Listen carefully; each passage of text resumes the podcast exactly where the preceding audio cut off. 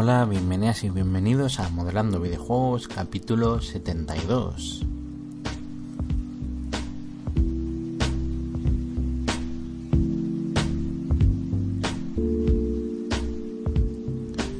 Escuchando el podcast programa radio dedicado al mundo del modelado 3D para videojuegos. Ya sabéis que de lunes a viernes todo lo referente al modelado, la animación, el texturizado, el unwrapping, los efectos de partículas, los motores de videojuegos y muchísimo más, tanto en iVoox como en iTunes, disponible en ruby3d.com. De lunes a viernes, ya sabéis, hoy estamos a viernes precisamente a día 26 de enero del 2018.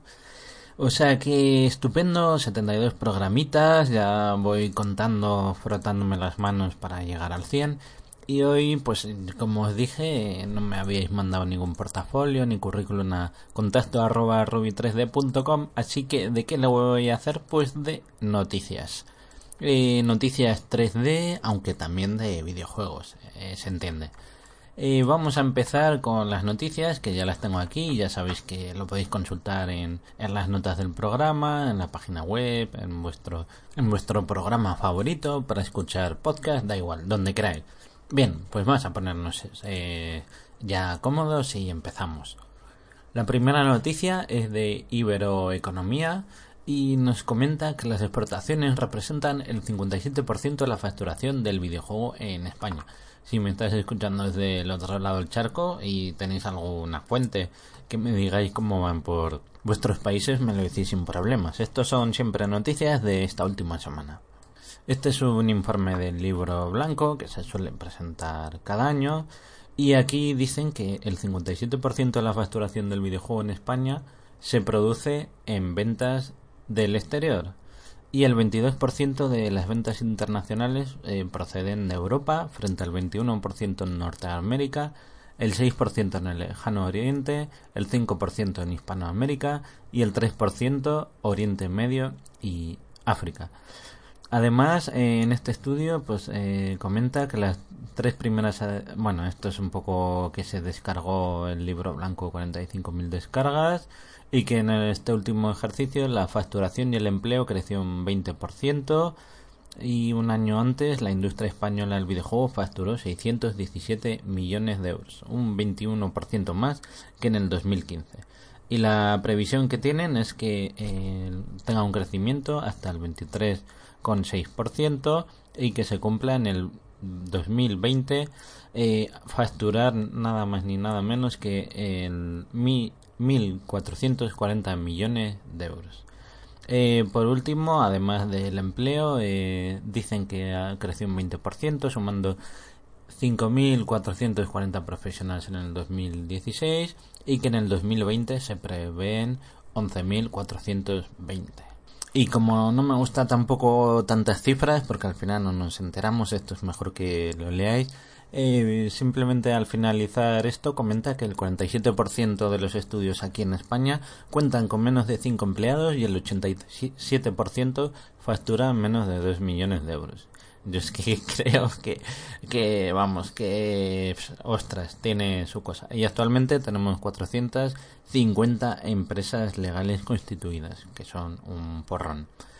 Y bueno, esto es la primera noticia de hoy. Como os he dicho, eh, cualquier cosilla me lo decís y os lo. Eso es también, si tenéis notas de prensa, alguna noticia que me queréis hacer sobre videojuegos, eh, os, os, lo pongo aquí en bandeja. Me lo hacéis llegar y yo me haré eco. La segunda noticia es en el país cultural que menciona que Peter Jackson prepara un documental en 3D de la Primera Guerra Mundial con imágenes reales.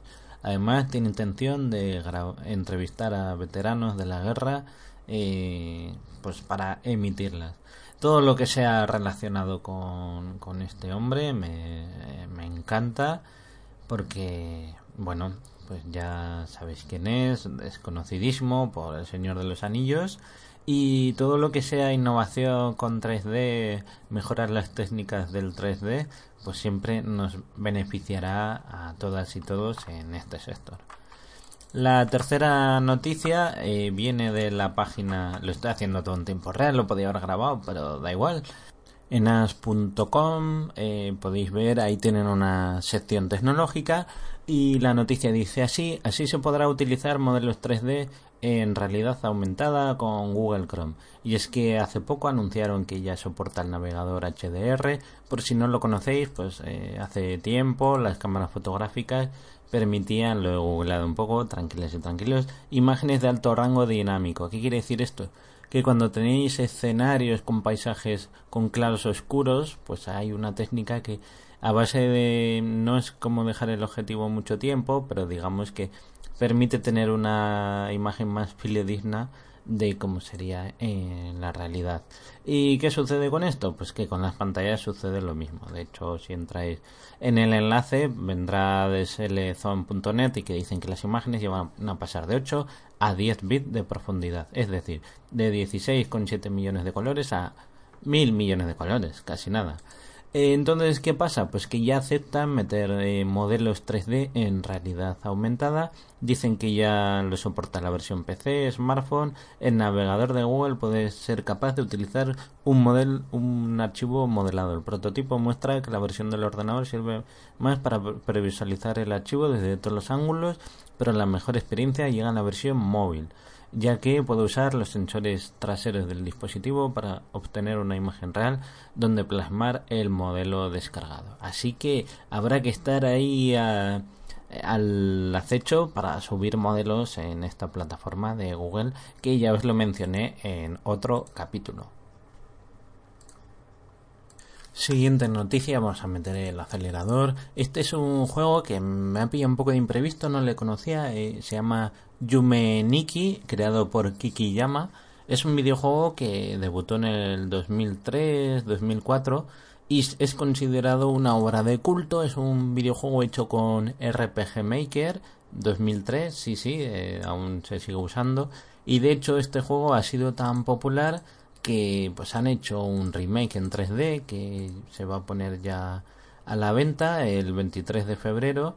¿Y de qué va? Pues bueno, es un poco una historia extraña de un sueño. Os, recomiendo que lo veáis un poco si queréis más. Pero la gracia de todo es que, eh, pues eh, como cuentan en eh, joy barra que es donde encontramos la noticia, pues eh, os cuento, eh, os leo un poco. Originariamente, esta atrevida aventura creada con RPG Maker se convirtió en una controvertida obra que dividió a los fans. Por el contrario, Yume Nikki Dream Diary, que es el nuevo juego, es una muestra colaborativa que respeta al máximo el trabajo de su autor Kikiyama, que además es un autor que parece que esté como en el anonimato, que no quiere dar su nombre, un poco como el creador del manga Death Note. El equipo de RPG Maker en cada, Kadokawa se ha unido con los ardientes fans del equipo para traernos este indie moderno en la forma de tal, Esta nueva versión combina las influencias del juego original y también las de otros indies recientes para crear algo totalmente único. Se ha creado con la supervisión y plena cooperación de su autor Kiki Yama el equipo espera que esto ayude a crear una nueva legión de fans y también abrir mentes con respecto a la idea de lo que pueden ser los juegos creados con RPG Maker. Eh, va a estar por 19 euros y también estará en español. Le voy a echar un vistazo. Es una pena que, porque sé que hace tiempo el RPG Maker tuvo una versión 3D y no pudiesen hacer el remake en 3D porque el RPG Maker, por desgracia, se ha quedado en el 2D. Vamos con la siguiente noticia. Venga, es... os voy a, leer una, un par de ellas sin entrar en detalle. Una es que han conseguido crear un corazón eh, con una impresora en 3D. Es de látex. Usan fluido que no es parecido a, es casi parecido a la sangre, pero no es. Pero dicen que pesa igual que eh, un corazón real y que podría ser perfectamente funcional y que el material de látex es el que se usa para las operaciones quirúrgicas por lo que viene estupendamente. Luego hablaban de que había un evento en Madrid sobre música electrónica con 3D en Mini Hub, eh, pues seguimos a ver eh, luego que Google desvela Art Article un prototipo de visor 3D web dirigido a la realidad aumentada, también que han lanzado una nueva herramienta de diseño 3D, para facilitar eh, la realidad virtual en sectores industriales, mercadológicos o de producción. Se llama Room. En otro es un artículo que habla de la última impresora de BQ, que es muy portátil y que la ha estado eh, usando el redactor de la noticia. Y por ejemplo habla pues que eh, sí que le permite hacer ciertas cosas, que hay es un poco como un mini diario crítica de pues cómo es, pues si se puede aprovechar, si es útil, si hay cosas que imprime y le toca lijar o por ejemplo una taza de hora de aventuras, pues que dice que le llevó seis horas, que es un capricho un poco caro, que hace su función, es muy útil, pero bueno, pues eh, un poco da su opinión y está muy divertido porque va explicando un poco los procesos, las páginas donde entra y donde descarga los modelos y esas historias. Eh, luego, a ver qué más os puedo comentar. Eh, hay un artículo sobre Venezuela contra los videojuegos. Esto ya es un poco polémico. Yo no quiero hablar de política por aquí. Pero básicamente va de pues un videojuego que ha desarrollado un pues un, un developer en, en Venezuela y pues le han detenido por tratar un tema político y es un artículo que si os interesa está en el New York Times eh, se llama Venezuela contra los videojuegos y de cómo están censurando un poco ahí el tema de los videojuegos, que hay una ley para la prohibición de videojuegos bélicos y juguetes bélicos, eh, pues un poco cómo le arruinaron la vida a este hombre y cómo hay videojuegos como Mercenaries 2, eh, pues que le tuvieron que censurar cuando llegó ahí. Y es un poco, pues bueno, narran, es, es muy interesante. Eh, y pues hay videojuegos protesta y parece pues que ahí ya sabemos cómo está el panorama sobre todo en España está muy en boga todo el día. Pero bueno tampoco quiero entrar en politizar esto o sea que simplemente os animo a que eh, lo veáis. Luego en el país cultural hablan del nuevo videojuego de, de Constructing eh, lo titulan el Cyberpunk sonría la nueva esperanza en un videojuego español eh, o sea que The Constructing es un eh, estudio de videojuegos muy conocido en España. Destacan pues por, eh, la originalidad de sus obras, de la parte artística, la narrativa, las mecánicas de juego. ya sabéis que el anterior juego era God Will Be Watching. y bueno, el diseñador es Jordi de Paco, que es muy conocido aquí. Y pues a ver, eh, espero que tengan mucha suerte con su nuevo proyecto. Y, seguimos por aquí leyendo los 10 peores trabajos de un videojuego. Este me gustó mucho, es de comunidadxbox.com y narra eh, personajes de videojuegos y cuáles son los eh, trabajos temporales, lo podremos llamar así, que em, pues más penosos han tenido. No tiene nada que ver con los de la realidad, por eso dicen los top 10 peores juegos dentro de un videojuego.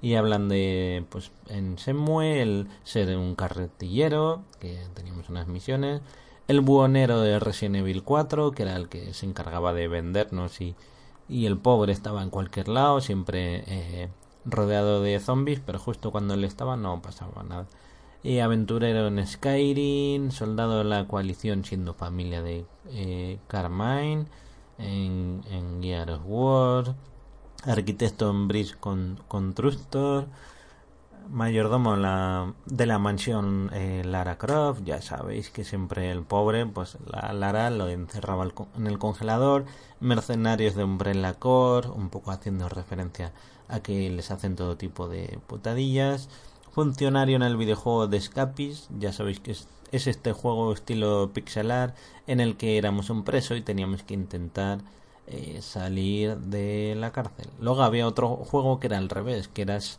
el, el dueño de la cárcel y tenías que tratar de que no escapasen. Ingeniero en Ishimura, taxista en GTA 4 y así se acaba el ranking. Y que más eh, videojuegos de los Vengadores que han sacado un nuevo avance de que van a hacer un videojuego sobre los Vengadores. Lo tenéis en eSport.movistar.es y hablan de que está desarrollado por Crystal Dynamics eh, con una colaboración con Eidos Montreal. y os dejo ahí las notas del programa, eh, pues el enlace para que lo veáis.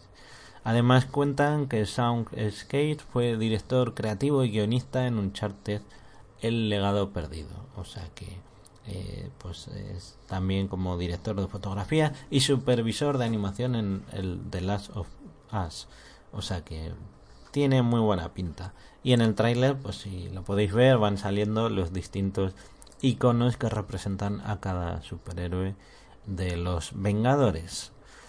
Eh, ¿Qué más tenemos por aquí? Dragon Ball Z, que ya está en la venta, o casi nada. Minecraft eh, se convierte en el segundo videojuego más vendido de la historia, solo superado por Tetris. Tetris creo que vendió 117 o así, y Minecraft se ha quedado en, en 50. Ah, mira, el Tetris 144 millones. Y el Minecraft, a ver, un segundito. 74 eh, millones de jugadores jugándolo cada mes. eso. Eh, ah, ah, ah, ah, vale, al, perdón. Ha alcanzado 144 millones de unidades Minecraft y el Tetris 170. Gracias a la Game Boy y a ese videojuego ruso que lo consiguieron eh, en plena Guerra Fría, o sea, brutal. ¿Y qué más tenemos por aquí? Nintendo cierra mi tomo dos años después de su inauguración en iOS como en Android.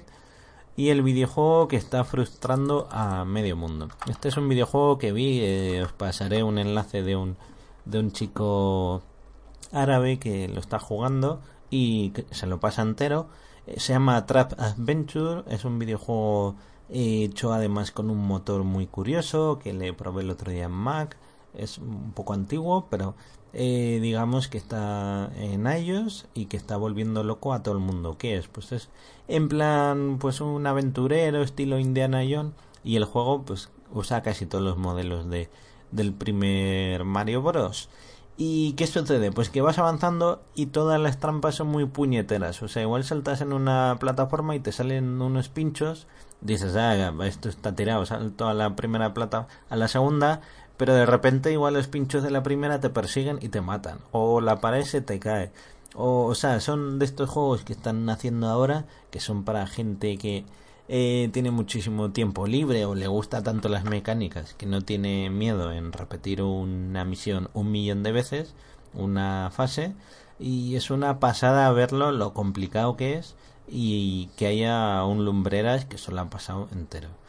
Eh, está genial, es un modo de entretenimiento y de desarrollar videojuegos muy interesante y es curioso como hay gente que le encanta este tipo de videojuegos y se lo pasa, lo rejuega y está ahí, venga y venga y venga. Y para acabar, eh, tenía una noticia, eh, una pues me ha impactado bastante y va relacionado con un robot impreso en 3D de plástico para luchar contra el cáncer de mama. Se llama Storm Run 4 y os cuento un poco qué va porque en este sí que me quería explayar y ya vamos con la última noticia antes de esto.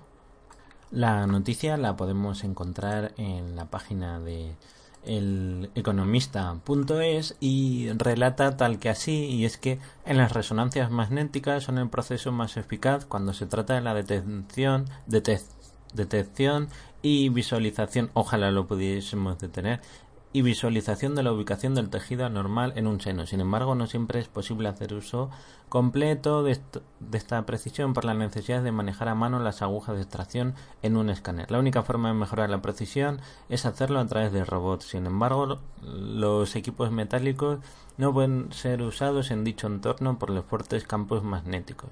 Así que con la fabricación plástica del lector RAM 4 es clave para la precisión submilimétrica. La, navegación precisa en la aguja de la biopsia es de crucial importancia para combatir el cáncer de mama, así como otras formas de cáncer, ya que a través de las agujas de ablación térmica o crioblación es posible destruir las células tumorales. Eh, y me ha encantado esta noticia porque digo, ostras, han desarrollado un robot impreso en 3D que permite, eh, cuando se hacen las resonancias magnéticas, poder trabajar y que no digas, ay, es que los metales con los imanes se van a llevar mal y el paciente o la paciente va a sufrir. O sea que es un avance brutal. Ojalá eh, sigamos innovando y peleando contra el cáncer que a tantas personas se están llevando ya. Y por último, eh, para acabar un poco más alegres, hay una noticia que me ha chiflado y es que consiguen proyectar la imagen 3D de una mariposa en una mota de polvo. Esto lo han desarrollado, es una tecnología brutal. Eh, de hecho, también, como son muy frikis los, los que lo han inventado, también han puesto a la, a la princesa Leia de Star Wars. Y, ¿Y cómo lo han hecho? Pues es una técnica que recibe el nombre de desplazamiento volumétrico y consiste en utilizar un haz de láser para controlar el movimiento de una partícula de polvo.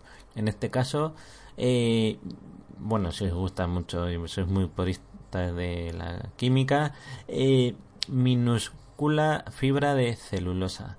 Eh, mientras otro eh, haz de láser proyecta luces de varios colores sobre la misma partícula. Y el resultado permitió crear una imagen tridimensional de una mariposa flotando en el aire. Todo ello gracias a que, como en el cine, la vista humana no es capaz de percibir el rapidísimo intervalo de los movimientos de la partícula para formar el dibujo. Tenéis el vídeo, es una pasada, os recomiendo que lo veáis. Solo dura tres minutos y pues bueno, esto, eh, adiós hologramas en breve. Eh, en serio, es que no, eh, no, no veáis lo que avanza la tecnología y no sé cómo no lo apoyamos más. Y ya está, o sea que con esto hoy me he alargado bastante, 20 minutos, pero yo creo que si me estáis escuchando han sido muy buenas noticias, muy bien resumidas y cualquier cosilla en contacto arroba ruby3d.com y recordad, disfrutar el fin de semana y nos vemos la semana que viene. Salid al mundo exterior. Nos vemos.